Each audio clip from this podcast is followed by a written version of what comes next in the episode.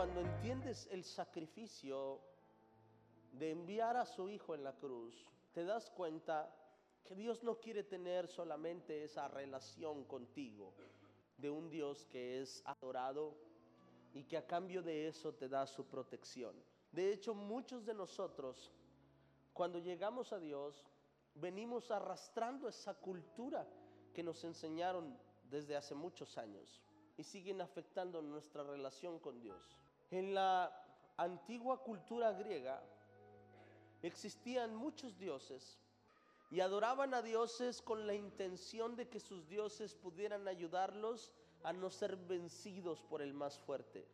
Y les construían templos y les adoraban con la intención de que su tierra fuera fértil, con la intención de que sus hijos fueran fuertes. Cuando el judaísmo se, se ve sometido por el sistema romano, sucede que empiezan poco a poco a someterse a este sistema romano. Cuando se estableció el cristianismo, Pedro y los discípulos y Pablo empiezan a predicar, tuvieron que verse forzados o obligados, no ellos, sino la gente que venía, algunos de ellos sí, a aceptar ciertas culturas que no pudieron zafar y fueron haciendo una mezcla incorrecta dentro del cristianismo. Pero por eso Dios nos deja su palabra para que nosotros podamos caminar conforme a su palabra y no conforme a la cultura del mundo. Pero una de las cosas que se quedaron en la mayoría de nosotros fue que seguimos viendo a Dios de esta manera, como un Dios que me puede cubrir, que me puede proteger, que me puede bendecir, que me puede cuidar. Un Dios que me conviene tenerlo cerca porque el enemigo me quiere destruir. Y si Dios está conmigo, el enemigo no podrá contra mí. Y eso es la clase de relación que a veces nosotros queremos tener solo con Dios. Pero cuando vamos a su palabra, cuando vamos a ver lo que Jesús hizo, te vas a dar cuenta que la relación que Dios quiere tener es una relación todavía aún más profunda de la relación que nosotros queremos tener con Él. Y quiero empezar con Juan capítulo 1, verso 29. Vamos a leerlo a la de 3. El siguiente día vio Juan a Jesús que venía a Él y dijo, he aquí el Cordero de Dios que quita el pecado de qué? Del mundo, dice Juan. Y Juan reconoce a Jesús sobre una cosa. Le dice, he aquí el Cordero de Dios que quita el pecado de qué? Del mundo. Voy a hablar sobre el beneficio de la cruz, pero después de esto voy a hablar sobre a, qué costo hubo este beneficio de la cruz. Porque a todos nos gustan los beneficios, ¿verdad? Pero nadie sabe a qué costo. Yo vi a mi papá trabajar de lunes a casi domingo, de 8 de la mañana a 12 de la noche. Y la gente ve el resultado, no ve el costo. La gente normalmente está acostumbrada a ver y dice, ah, qué suerte tienes. Y no sabe lo que costó estar donde estás. Hoy quiero hablar de lo que tenemos en nuestras manos por, por gracia y misericordia de Dios pero sí concientizar un poco sobre a qué costo, porque el costo define el amor de Dios hacia nosotros. Y Juan dice algo muy lindo, dice algo muy bonito. Juan dice, he aquí el Cordero de Dios que quita el pecado de qué?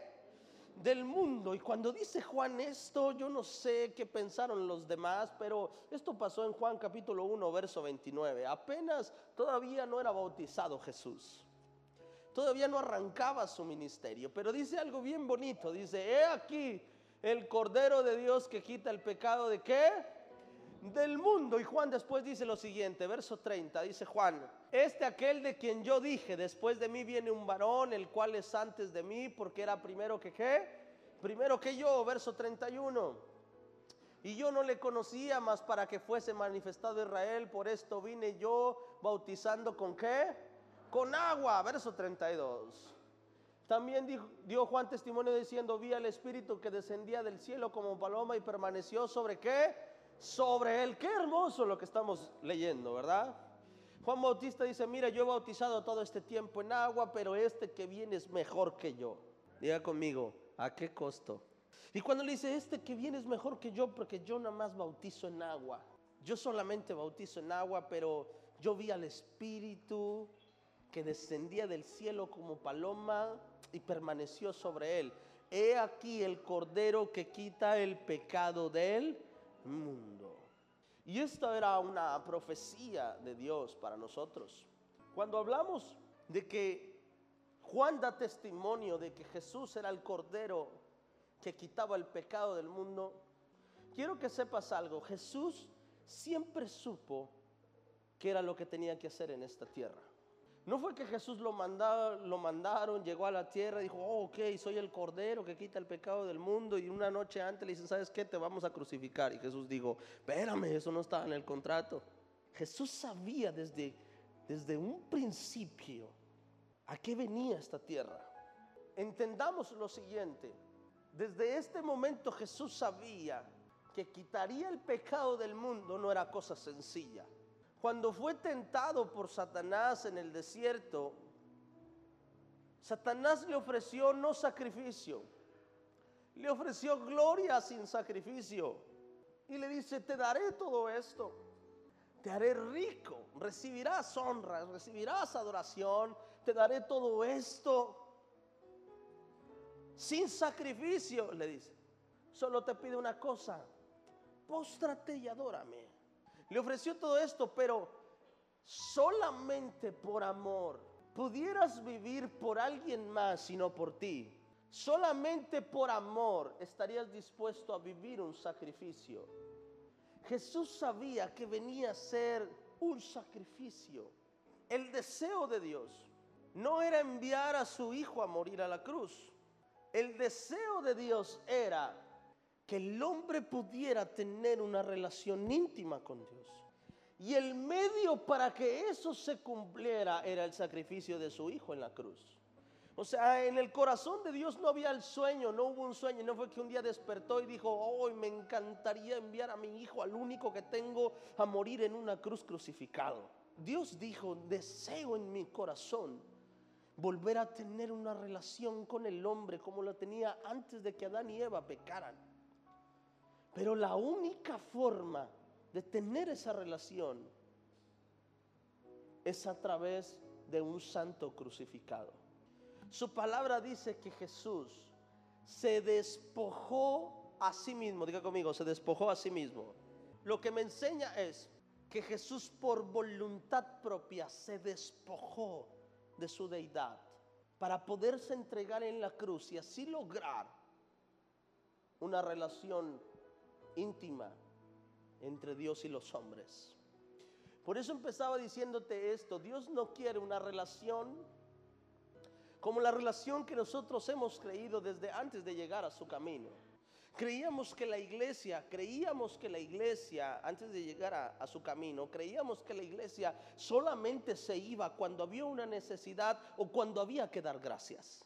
Yo recuerdo que antes de yo conocer a Dios, mis papás me encaminaron en una religión. Y cuando estábamos en una religión, de repente, así de la nada, al tanto tiempo, vamos a hacer un viaje. ¿A dónde? Hasta allá. ¿Por qué? Es que hay que hice una promesa, hay que ir a dar gracias. Y fueron las únicas veces que pisé una iglesia. Ah, hicieron una promesa de que si Dios me cubría a mí, pues ellos iban hasta tal lugar a dar gracias. Pero cuando llegamos al cristianismo es muy parecido. Es muy parecido. Todo eso es muy parecido. A veces nuestros mejores momentos con Dios son cuando hay proceso y necesidad. A veces los momentos más íntimos que tenemos con Dios es cuando de verdad no encontramos la salida. A veces nuestros mejores momentos con Dios es cuando pasó algo bueno en nuestra vida y ahora sí venimos felices para alabar. Que el que no aplaudía hasta ese día aplaude a veces solo los momentos buenos o los momentos muy malos son los que nos hacen tener una relación con nuestro Dios y nuestro Padre. Pero Dios no planeó esa relación entre tú y Él. Si Dios quisiera esa relación, no hubiera enviado a morir a su hijo. Era la relación que tenía con Moisés, que tenía con Samuel, que tenía con Abraham, que tenía con Isaac, con Jacob. Era la misma relación. No había necesidad de enviar a su hijo, porque esa era la relación que él tenía. Él decía, ¿saben qué? Hoy quiero adoración, tráiganme lo mejor para que me adoren. Y decía, cada cierto tiempo me vas a adorar y cada cierto tiempo vas a hacer esto y vas a ofrecer este sacrificio y cada tiempo va a entrar un sacerdote por el templo a adorar por todos. Esa era la relación que Dios tenía con nosotros o con el hombre antes de enviar a su hijo. La relación que Dios quiere con nosotros es una relación de padre e hijo. Y una relación de padre e hijo no es una relación, no es una relación de conveniencia, es una relación profunda y permanente. Ahora quiero hablarte sobre el sacrificio de Jesús. ¿Qué significa que Dios haya enviado a su hijo? Isaías capítulo 53, versículo número 4 y 5. Ciertamente llevó él nuestras enfermedades y sufrió nuestros dolores y nosotros le tuvimos por qué? Por azotado, por herido de Dios y abatido, versículo número 5. Mas el herido fue por nuestras rebeliones, molido por nuestros pecados. El castigo de nuestra paz que fue sobre él y por sus llagas fuimos nosotros curados. Amén. Pero antes quiero que entiendas que desde Isaías 53 había una profecía de que el Hijo de Dios vendría a entregar su vida, que sería azotado, que sería castigado, que sería colgado sobre un madero. Y en Jesús tuvimos esa promesa cumplida en nuestra vida. Quiero hablarte del beneficio de estas cosas, que sepas el costo, pero ¿cuál, fue el beneficio de todo esto? Su palabra dice que Jesús fue crucificado. Amén. Pero vamos a ver qué significa que una persona sea crucificado. Deuteronomio capítulo 21, versículo 23. Si alguno hubiere cometido algún crimen digno de muerte y lo hicieres morir y lo colgares en un qué? En un madero. Pero dice una cosa, si colgares en el madero la siguiente persona, una persona que haya cometido algún crimen digno de qué? De muerte. Una persona que era colgada en un madero era una persona que había cometido un crimen digno de qué? Digno de muerte. Esa era la única razón por la que una persona podía ser crucificada en un madero. Pablo dice que él fue azotado algunas veces por los judíos.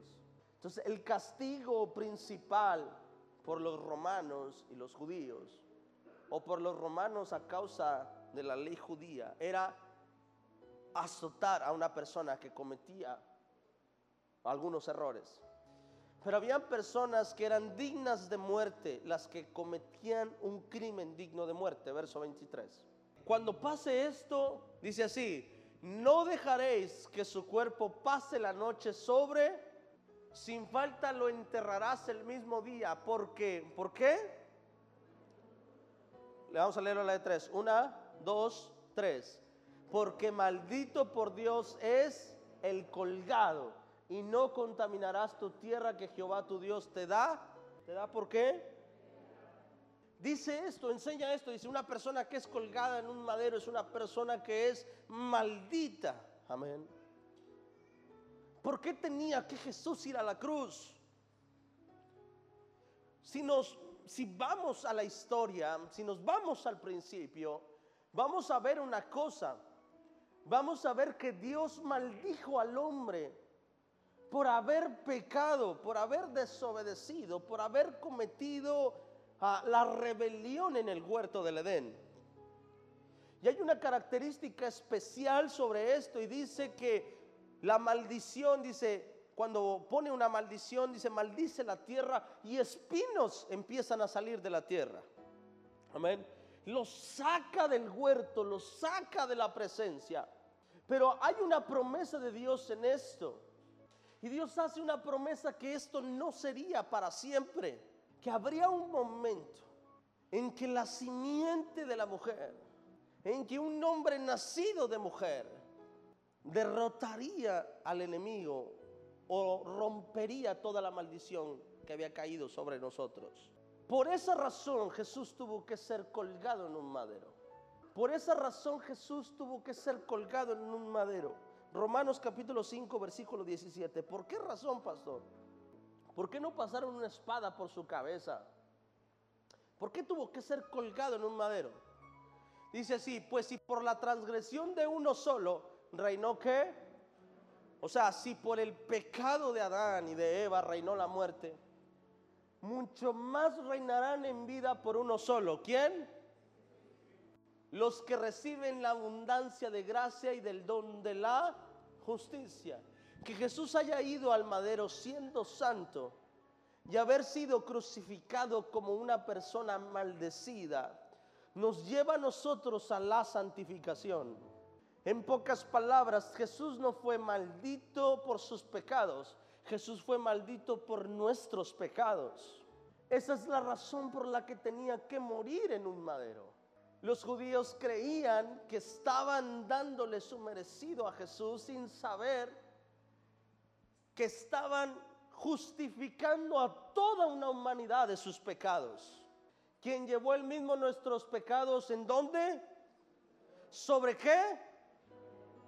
Vamos a leerlo una vez más. Una, dos, tres.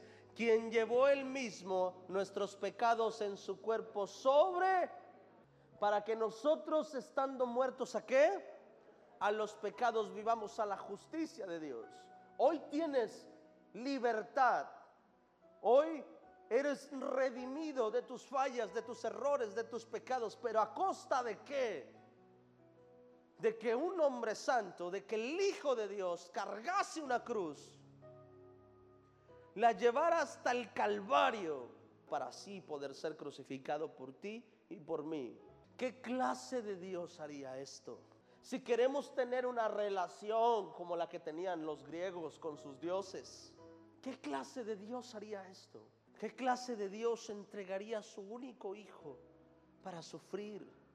y para poder justificarnos a cada uno de nosotros. Uno que amara tanto. Uno que no solamente busca honra. Uno que no solamente busca alabanza, uno que busca hijos. Mas a los que le recibieron les dio una potestad. ¿Qué potestad? De ser hechos qué? Hijos de Dios. Dios no solamente está buscando hombres esclavos que le sirvan, no, Dios está buscando hijos que le sirvan. Y esa es la diferencia. Que si tuviéramos un Dios como los griegos tenían a sus dioses, no, no tienes que ser hijo, solamente tienes que adorar. Es más, ellos adoraban un día a uno, otro día a otro, otro día a otro, y no había problema. No había, no tenías que tener fidelidad solo a uno. Podías adorar cinco, seis, siete dioses. ¿Y por qué mi Dios solamente pide la adoración hacia Él?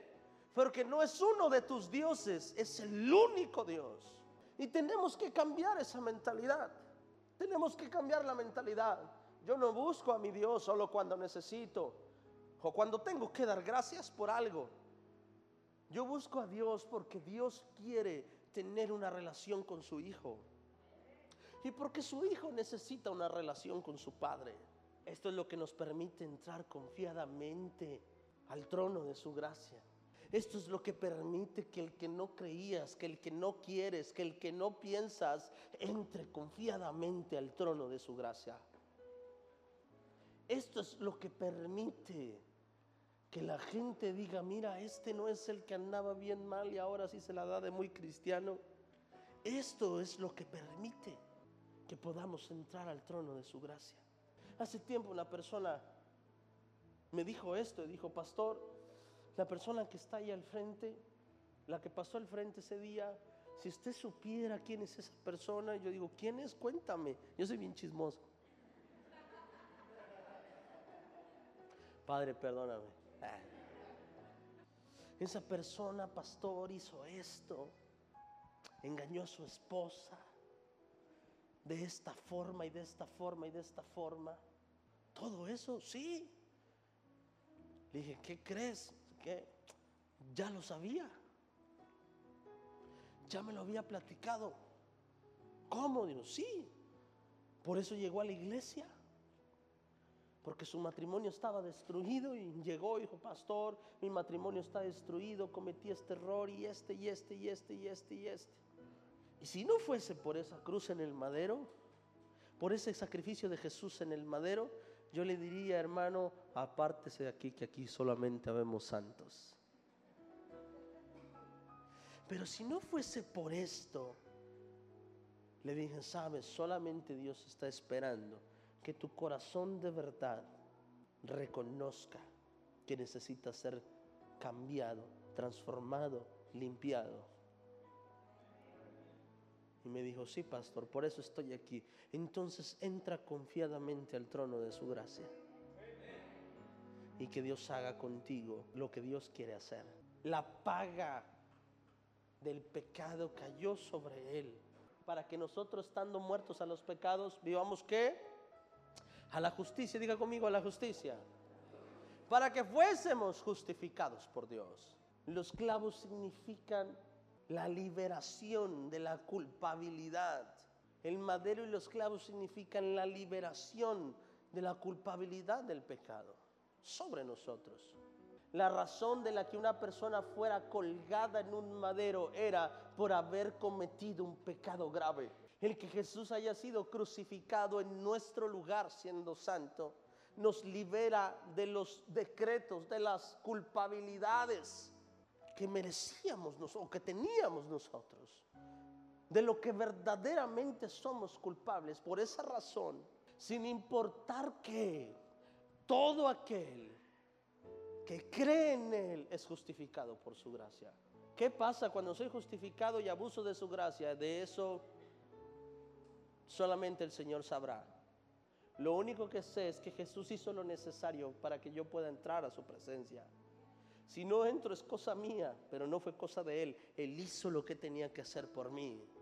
Después vamos a Mateo capítulo 27. Entonces le soltó a Barrabás y habiendo azotado a quién, le entregó para ser. ¿Por qué razón fue azotado Jesús? Mateo capítulo 8, versículo 14. Dice, vino Jesús a casa de Pedro y vio a la suegra de este postrada en cama con fiebre. Versículo número 15. Y tocó su mano y la fiebre la dejó y ella se levantó y les qué y les servía. Verso 16.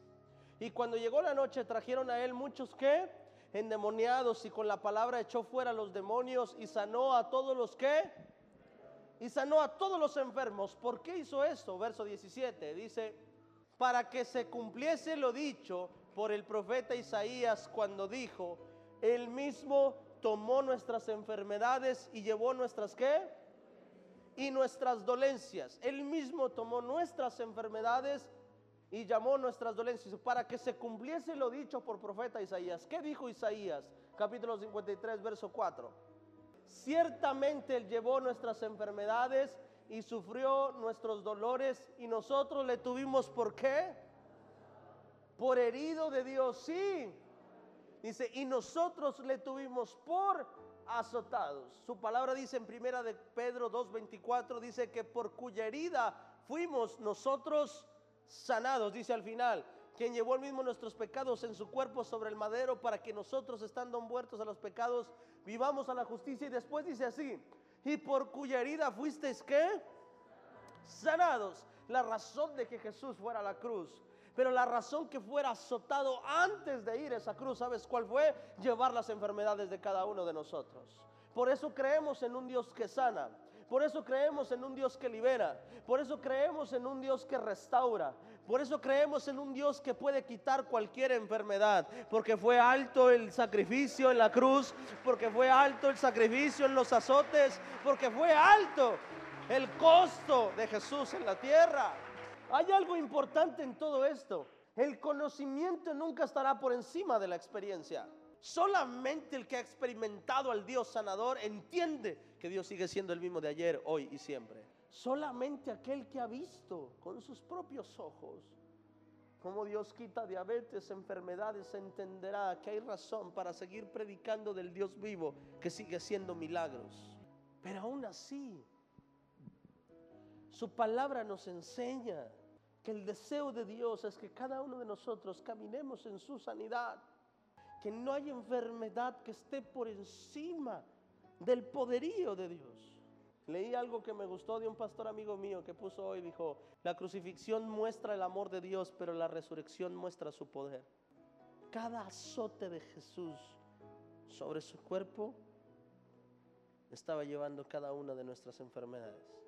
Porque cuando el propósito de Dios está sobre ti, no hay enfermedad que pueda vencer el propósito que Dios estableció sobre ti. Porque cuando hay fe, cuando hay entrega al Dios Todopoderoso, no hay enfermedad que esté por encima de Dios. Dile al que está a tu lado, no sirves a un Dios muerto, sirves a un Dios vivo.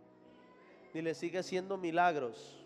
Amén. Y si tú necesitas un milagro, dile aún hay esperanza. Nuestro Dios está vivo. Y dale un fuerte aplauso al Rey de Reyes. Lo que crees es lo que experimentas.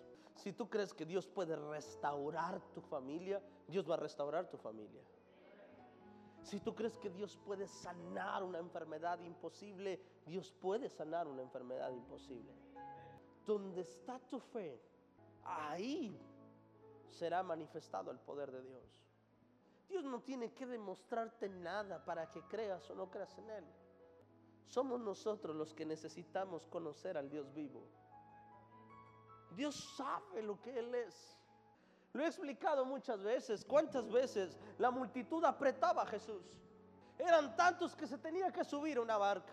Pero los que estaban ahí le oían. Pero habían otros que tenían una fe diferente y decía, si tocar el borde de su manto. Había otros que decían, si viniera a mi casa y tocara a mi hija. Habían otros que se le atravesaban en el camino cuando sabían que podían ser apedreados, diciéndole Jesús, tócame, si me tocas puedes sanarme. Su fe lo llevó a experimentar algo que otros no pudieron experimentar. Hasta que llegó un momento en que Nicodemo vino a Jesús y le dijo, sé que vienes de parte de Dios por una sola razón, porque no harías las cosas que haces. Sé que Dios tiene que ir contigo. Pero ¿cuántos fariseos más estuvieron ahí con Jesús viendo? Pero no había fe hacia Jesús, al contrario, había cuestionamiento hacia Jesús, había razonamiento hacia Jesús aún dentro de la iglesia, muchos de nosotros somos como los fariseos. Porque hay palabra de Dios, está su palabra escrita, pero seguimos razonando, seguimos dudando de lo que Dios puede hacer en nuestras vidas. O creemos que solo Dios lo puede hacer en mí, pero en mi prójimo no. No sé si usted alguna vez ha escuchado a una persona decir estas palabras, decir así. No, es que yo también la he regado, pero no como aquel. Si ha escuchado a alguien, diga en su mente, fariseo. O sea, dicen, la gracia solo es para mí, para aquel no. Juzgan los corazones, dice, mi corazón sí es sincero, el de aquel no. Pero una persona que se atreve a decir que su corazón sí es sincero es porque su corazón no es sincero. Jesús sigue siendo el mismo de ayer, hoy y siempre. Una cosa más, le ponen una corona de espinos en burla hacia Jesús. Y cuando se la ponen, se mofan de Jesús. No voy a hablar de lo doloroso que pudo haber sido ponerte una corona de espinas en la frente. Pero sí te voy a hablar de algo importante en Génesis. Génesis capítulo 3, versículo 17, 18. Y al hombre dijo, por cuanto obedeciste a la voz de tu mujer como siempre, y comiste del árbol que te mandé diciendo, no comerás de él, le dice, maldita será que la tierra por tu causa. Con dolor comerás de ella todos los días de tu vida, versículo 18 espinos, diga conmigo, espinos. Y cardos te producirá y comerás, ¿qué? Plantas del campo. Mateo capítulo 27, verso 29. Y pusieron sobre su, sobre su cabeza, perdón, una corona tejida de qué? De espinos, diciendo, salve rey de los judíos. ¿Por qué razón le pusieron una espina en su cabeza? una corona de espinas en su cabeza para romper la maldición que había puesto en Génesis capítulo 3 verso 14. Cuando Adán y Eva estaban dentro del cuerpo eran bendecidos, eran prosperados. Su trabajo era cuidar lo que producía Dios sobre sus vidas. Dice su palabra, porque ya conocéis la gracia de nuestro Señor, que siendo, pobre, siendo rico se hizo pobre, para que nosotros con su pobreza fuésemos, fuésemos qué? Enriquecidos, diga conmigo, enriquecidos. Y aquí Dios rompió la maldición que había puesto sobre el hombre y lleva toda la maldición, toda la miseria sobre su vida.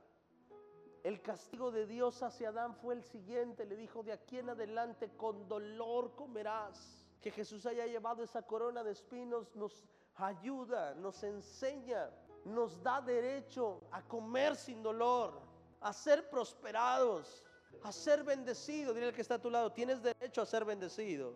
Porque esto es una mentira que la gente a veces se mete a la cabeza y creen que humildad es ser pobre y no es así. Humildad es amor por tu prójimo, tengas o no tengas. No hay razón, no es el deseo de Dios que camines en pobreza. El deseo de Dios es que camines en bendición. Por eso le ponen una corona diciendo Dios, con representación diciendo, hasta aquí la maldición sobre la tierra se termina. Esto quiere decir que yo camino bajo el favor y la gracia de mi Dios. Que no vivo bajo la crisis, que no vivo bajo bajo la situación económica de mi país. Yo vivo bajo la bendición y la prosperidad de Dios sobre mi vida. Amén. Dale ese fuerte aplauso al Señor. Mateo capítulo 27, versículo 51. Y vamos a prepararnos para la Santa Cena. Entonces los judíos, por cuanto era la preparación de la Pascua, a fin de que los cuerpos no quedasen en la cruz en el día de reposo, pues aquel día de reposo era de gran solemnidad. Rogaron a Pilato que se le quebrasen las piernas y fuesen quitados de allí. Verso 32. Vinieron pues los soldados y ¿qué hicieron? Quebraron las piernas al primero y así el mismo al otro que había sido crucificado con él. Verso 33. Mas cuando llegaron a Jesús, como le vieron ya muerto, ¿qué pasó? no le quebraron las piernas. Pero uno de los soldados le abrió el costado con una lanza y al instante, ¿qué pasó? Salió sangre con agua. Póngase de pie.